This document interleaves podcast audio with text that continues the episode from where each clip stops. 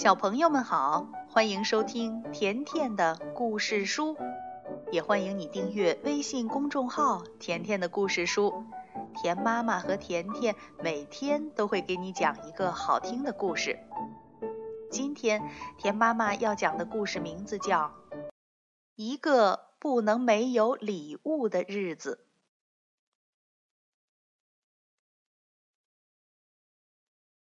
小熊的爸爸。今年做生意失败，又一直找不到工作，家里剩下的钱不多，只够填饱肚子。但是圣诞节快到了，那是一个不能没有礼物的日子。熊妈妈数着家里剩下的钱，对熊爸爸说。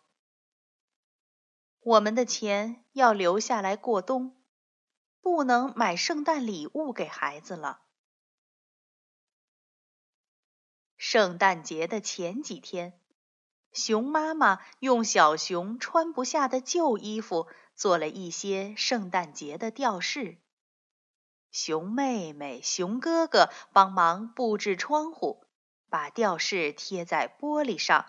希望圣诞老公公一眼就看到他们家。下午，熊爸爸戴上帽子出门，准备找几根树枝为家人做一棵圣诞树。熊爸爸在圣诞树上绑满了吊饰，撒上好多白面粉，看起来就像下雪一样。圣诞夜，熊妈妈用熊爸爸钓来的鱼煮了一锅可口的晚餐。熊爸爸和熊妹妹也来帮忙。吃完晚餐，大家安静地走回房间。小熊躺在床上翻来翻去睡不着，他要熊爸爸讲几个圣诞节的故事。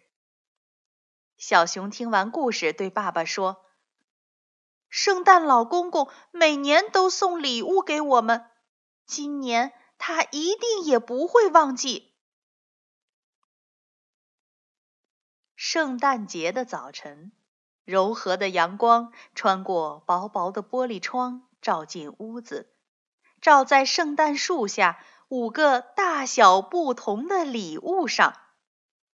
第一个起床的是小熊，有礼物，大家快来看呐！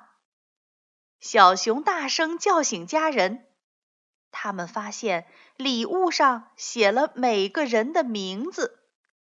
熊哥哥高兴地说：“一定是圣诞老公公。”大家很好奇，圣诞老公公送了什么礼物呢？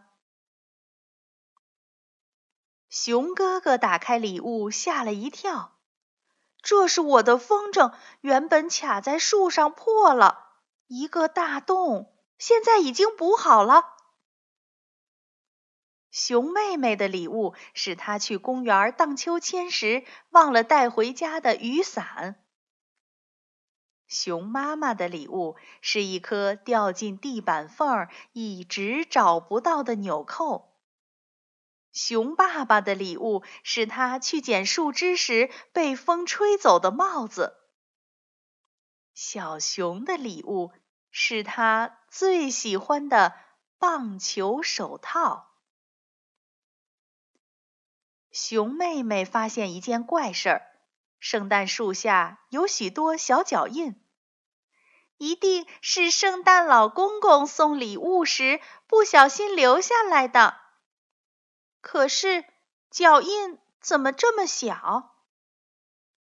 熊爸爸说：“圣诞老公公大概是个小矮人。”熊妈妈笑着说：“这么说来，他不是圣诞老公公，应该是圣诞小小孩喽。”一整天。大家都在谈论神秘的礼物，神秘的圣诞小小孩。阳光照红了每个人的脸，暖和了每个人的心。他们有说有笑，过了一个特别的圣诞节。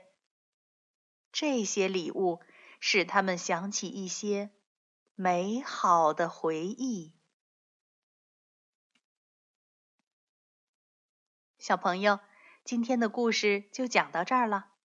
那你觉得？这些礼物是谁送来的呢？